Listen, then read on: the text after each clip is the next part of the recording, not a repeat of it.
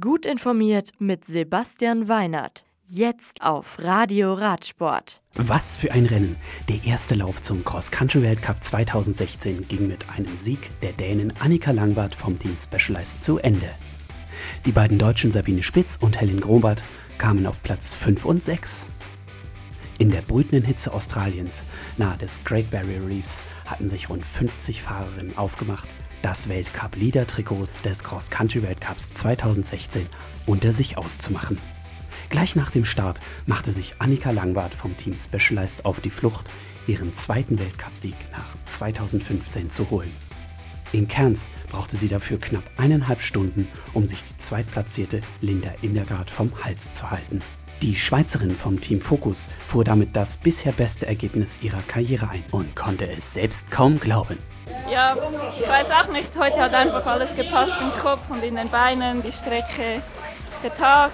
Ich bin überglücklich, das erste Podium bei den Elite zu machen. Die Australierin Rebecca Henderson vom Team Trek wurde Dritte. Nach einem langen Fight mit der Luna Pro-Fahrerin Catherine Pendrell aus Kanada. Helen Grobert punktete mit einem soliden sechsten Platz für das Gesamtklassement und ließ auch Raum für Spekulationen über den weiteren Saisonverlauf. Der erste Wettkampf hat gut angefangen. Ich freue mich wirklich, in Albstadt in der ersten Reihe zu stehen. Ja, so bleibt wenigstens noch ähm, was offen nach vorne.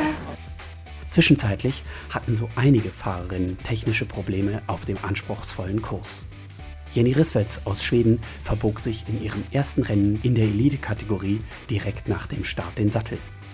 Und nicht nur Olympiasiegerin Julie Bresset aus Frankreich musste wegen eines platten Reifens einen ungewollten Stop in der Tech-Zone einlegen. Der Kurs hatte neben steilen Kurven und langen Anstiegen Sand- und Felsstücke zu bieten, sowie lange gerade Stücke, auf denen einem der Wind ins Gesicht blies. Hier war es ratsam, zusammenzufahren und sich wegen dem orkanartigen Gegenwind in der Führung abzuwechseln, was auch eine sichtlich zufriedene Sabine Spitz bemerkte.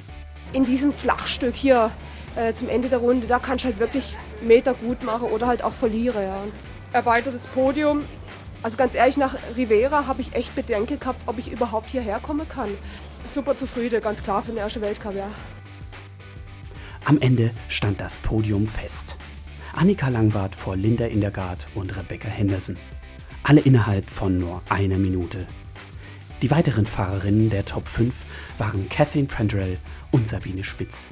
Es folgten Helen Grobert auf der 6, Emily Betty, Catherine Stirnmann auf 7 und 8, Jenny Risswetz nach einer tollen Aufholjagd auf der 9 und Catherine Nash auf Platz 10.